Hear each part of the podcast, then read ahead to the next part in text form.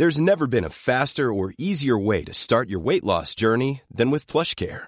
PlushCare accepts most insurance plans and gives you online access to board-certified physicians who can prescribe FDA-approved weight loss medications like Wigovi and Zepbound for those who qualify. Take charge of your health and speak with a board-certified physician about a weight loss plan that's right for you.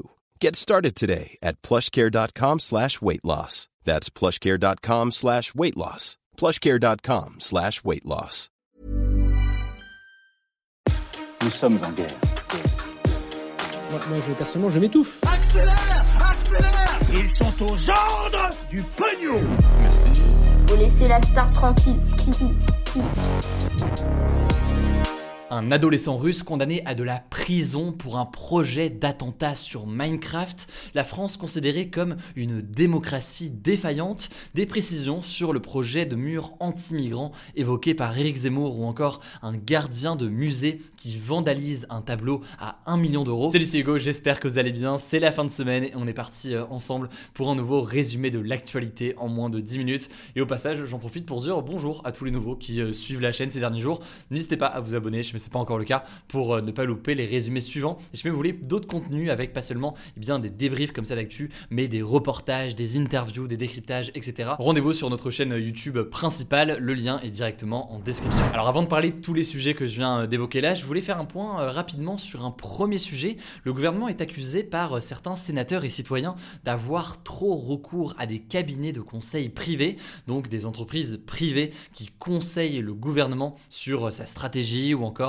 sur l'organisation de ces actions et on va se pencher quelques instants là-dessus puisque le débat est assez intéressant. Alors déjà, pourquoi est-ce que ces collaborations avec des cabinets de conseil privés sont critiquées? Eh bien, la première critique majeure qui revient ces derniers jours, ça concerne leur prix. En effet, elles coûtent souvent très cher et il est parfois compliqué de comprendre ce qui a vraiment été fait pour ce prix-là. Et pour vous donner un chiffre, hein, entre 2018 et 2020, ces missions ont coûté environ 140 millions d'euros par an au gouvernement, selon les chiffres qui ont été été euh, publiés. Concernant ces budgets, il y a notamment euh, une mission qui est particulièrement euh, critiquée et qui a été beaucoup relayée notamment sur Twitter, c'est celle qui a été confiée par le ministère de l'Éducation nationale au cabinet de conseil McKinsey pour 500 000 euros, une mission qui avait pour objectif, je cite, d'évaluer les évolutions du métier d'enseignant et dont en l'occurrence eh bien, le manque de résultats concrets a été pointé du doigt par un certain nombre de sénateurs et plus largement eh bien, plusieurs ministères sont concernés. Par exemple, le ministère de la Santé a fait appel à quatre cabinets,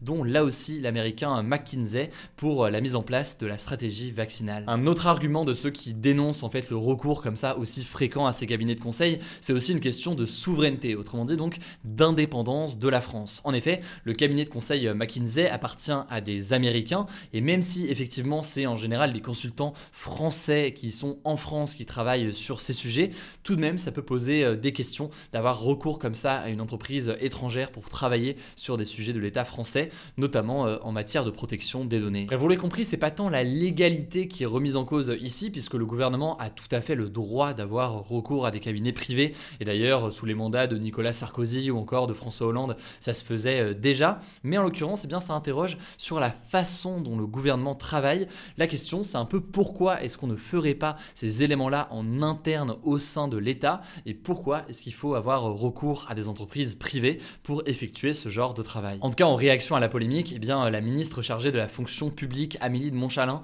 a annoncé que le système allait être modifié et que le gouvernement allait moins faire appel à ces cabinets. En gros, maintenant, pour faire appel à ces cabinets de conseil, euh, il faudra euh, prouver que personne au sein de l'intérieur du ministère n'est capable de le faire. Les sénateurs, eux, de leur côté, continuent à faire euh, leur enquête et leur travail là-dessus pour voir concrètement ce qu'il en est. On vous tiendra au courant du coup de tout ça, mais ça me semblait assez essentiel d'évoquer ça parce qu'on en parle pas mal ces derniers jours. Et je vous mets du coup, comme d'habitude, des liens en description pour en savoir plus. Alors on continue avec un deuxième sujet qui peut paraître léger, mais qui en réalité ne l'est pas tant que ça. Je vais vous parler de l'histoire d'un adolescent russe condamné à de la prison pour terrorisme, et ce alors qu'il préparait un soi-disant attentat sur le jeu vidéo Minecraft. Alors non, tout ça c'est pas du tout un pitch d'un nouveau film ou quoi que ce soit, c'est vraiment ce qui s'est passé en Russie, puisque ce jeudi, Nikita Uvarov, 16 ans, a été condamné à 5 ans de prison par un tribunal militaire sibérien pour, je cite, s'être entraîné à commettre des actes terroristes. En gros, Nikita et deux de ses amis avaient été arrêtés en Sibérie à l'été 2020 pour avoir distribué des tracts de soutien à un opposant au pouvoir russe qui est en place. Sauf que, eh bien, à ce moment-là, les enquêteurs, après l'avoir arrêté, ont analysé leur téléphone et ont déclaré avoir trouvé des discussions dans lesquelles ils prévoyaient apparemment de faire sauter le FSB. Donc le FSB, c'est les services russes de sécurité, mais ils voulaient faire sauter le FSB sur le jeu vidéo Minecraft. Et la petite parenthèse pour que tout le monde comprenne, Minecraft c'est donc un jeu incroyable d'ailleurs au passage qui a percé tout mon lycée, mais c'est un jeu qui permet de construire eh bien tout un tas de choses et potentiellement des bâtiments euh, virtuels. Et donc beaucoup de joueurs eh s'inspirent dans Minecraft parfois du monde réel en recréant parfois donc des villes qui existent dans la vraie vie.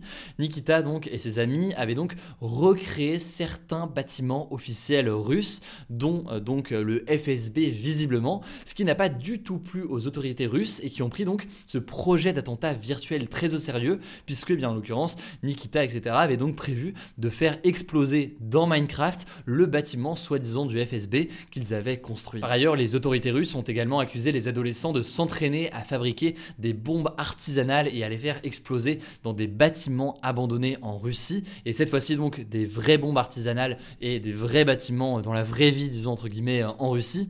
Ce que, en l'occurrence, ils ont fini par reconnaître, sauf que, eh bien, de son côté, Nikita Uvarov a dénoncé des pressions des autorités pour avouer de telles choses. Il estime autrement que tout ça est faux, qu'il n'est pas du tout un terroriste, simplement il s'amusait sur Minecraft avec ses amis. Alors même si cette histoire est assez euh, inédite, faut savoir que c'est pas la première fois que la Russie se montre aussi sévère envers des personnes soupçonnées de préparer des actes terroristes. En 2020 par exemple, sept jeunes militants d'extrême gauche ont été condamnés à des peines de prison allant de 6 à 18 ans pour activités terroristes et plusieurs d'entre eux ont notamment accusé les enquêteurs de les avoir torturés avec des électrodes pour les faire avouer des choses qu'ils n'ont pas fait. Ce jugement en 2020 avait d'ailleurs été jugé terrifiant par l'opposant principal au pouvoir russe Alexei Navalny. Alexei Navalny qui d'ailleurs pour l'instant est toujours emprisonné pour une affaire de fraude qu'il estime lui en réalité être une affaire politique visant à l'enfermer pour l'empêcher de contester le pouvoir en place. Alors on continue tout de suite avec le point présidentiel et on est désormais à deux mois du premier tour.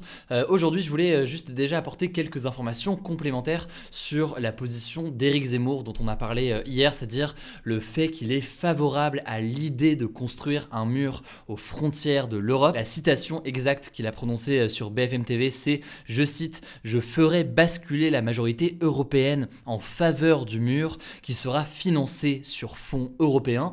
En gros, son objectif serait, euh, une fois président, de convaincre suffisamment de pays à l'échelle européenne pour que le projet de mur à la frontière de toute l'Union européenne se concrétise, dans l'objectif donc euh, d'empêcher l'arrivée de migrants. Il faut savoir qu'en Europe, la Hongrie a construit en 2015 un mur à la frontière avec la Serbie, et j'en parlais hier, la Pologne a comme projet d'en construire un à la frontière avec la Biélorussie, là aussi pour empêcher les migrants de passer. Bref, il y a au total 1000 km environ de murs autour de l'Union européenne, selon le Transnational Institute, qui est un groupe de recherche.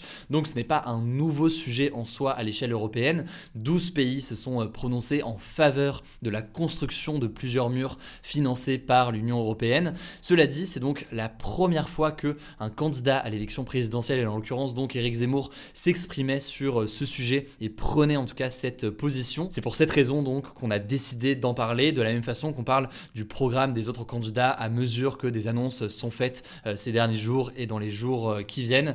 Et au passage, je tenais donc à préciser euh, certains de ces éléments suite à des commentaires qu'on a pu recevoir hier. L'objectif étant donc d'être le plus factuel possible et de comprendre ce qu'il en est aujourd'hui à l'échelle de l'Union européenne. Et au passage, concernant la présidentielle, je peux déjà vous dire que les interviews des candidats ne vont pas tarder dans les prochains jours. Et au-delà de ça, les décryptages des programmes des candidats vont vraiment débuter du coup la semaine prochaine. Lundi soir sur notre chaîne YouTube principale Hugo Décrypte, on poste le décryptage du programme de Jean-Luc Mélenchon. Et à partir de là, ce sera eh bien deux décryptages de programmes par semaine, le lundi soir et le mercredi soir, jusqu'au jour euh, du coup euh, du vote, histoire que vous puissiez vous faire euh, un avis sur les programmes et les visions des différents candidats. On passe donc comme chaque jour aux actualités en bref et on commence avec cette première information. C'est davantage en fait une mise à jour concernant les convois de la liberté, donc ce mouvement qui est apparu en France en ce moment, qui est originaire eh bien, du Canada, un mouvement contre les restrictions sanitaires notamment, même si les revendications aujourd'hui sont plus larges.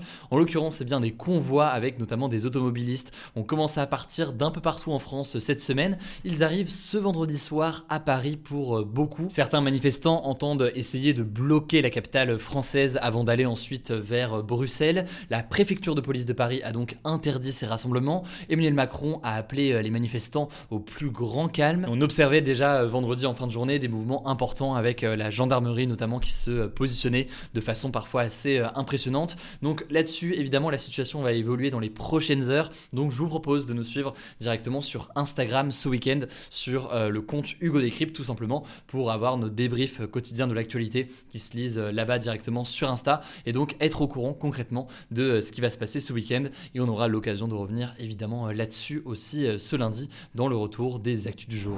Et justement d'ailleurs une nouvelle information concernant la situation sanitaire en France, c'est ce qu'a annoncé le gouvernement à partir du 28 février, le masque ne sera plus obligatoire en intérieur dans les lieux où est demandé le pass vaccinal aujourd'hui.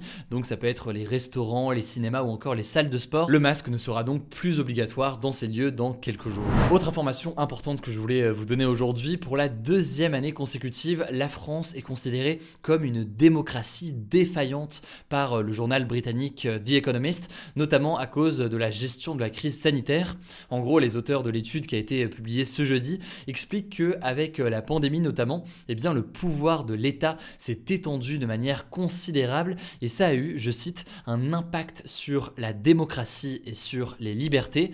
D'ailleurs, la France n'est pas le seul pays concerné puisque les États-Unis, Israël ou encore l'Afrique du Sud sont aussi euh, classés comme des démocraties défaillantes. Et plus globalement en fait, hein, c'est moins de la moitié de la population mondiale qui a vécu en démocratie selon euh, The Economist. Bref, si vous voulez voir le classement complet, les détails ou autres, eh bien je vous mets des petits liens comme d'habitude en description pour en savoir plus. Alors une dernière information un peu plus insolite pour terminer euh, la semaine. En Russie, un gardien de musée a dessiné des yeux au stylo bic sur un tableau qui représentait trois personnages sans visage. C'est une œuvre en l'occurrence d'Anna Leporskaja intitulée Les trois figures dont la valeur est estimée à près d'un million d'euros. Alors cette histoire s'est déroulée en décembre dernier et c'était pendant sa première journée de travail en plus dans ce musée. Alors aussi étonnant que ça puisse paraître, les responsables du musée ne se sont pas rendus compte tout de suite. Ce sont en fait des visiteurs qui ont signalé l'apparition de ses yeux sur ce tableau. Euh, l'équipe du musée a ensuite lancé une enquête et a identifié donc euh, le gardien qui a été euh, licencié et renvoyé. Alors en l'occurrence, le tableau devrait pouvoir être restauré, mais on ne sait toujours pas pourquoi est-ce que ce gardien, lors de son premier jour, a décidé de faire ça. Peut-être qu'il y a sur le moyen terme une reconversion possible dans le domaine de l'art. Voilà, c'est la fin de ce résumé de l'actualité du jour. Évidemment, pensez à vous abonner pour ne pas rater le suivant, quelle que soit d'ailleurs l'application que vous utilisez pour m'écouter. Rendez-vous aussi sur YouTube et sur Instagram pour d'autres contenus d'actualité exclusifs. Écoutez, je crois que j'ai tout dit, prenez soin de vous et on se dit à très vite. Mom deserves the best, and there's no better place to shop for Mother's Day than Whole Foods Market. They're your destination for unbeatable savings, from premium gifts to show-stopping flowers and irresistible desserts. Start by saving 33% with Prime on all body care and candles. Then get a 15-stem bunch of tulips for just $9.99 each with Prime. Round out Mom's menu with festive rosé, irresistible berry chantilly cake, and more special treats. Come celebrate Mother's Day at Whole Foods Market.